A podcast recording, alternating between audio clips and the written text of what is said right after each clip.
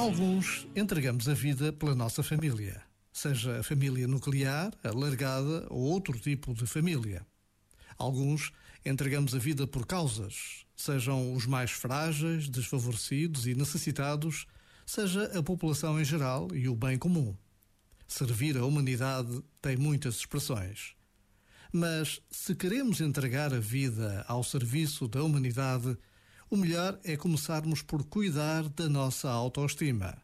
Não vai acontecer que andemos a usar a humanidade ao serviço da nossa autoestima. Já agora, vale a pena pensar nisto. Este momento está disponível em podcast no site e na app.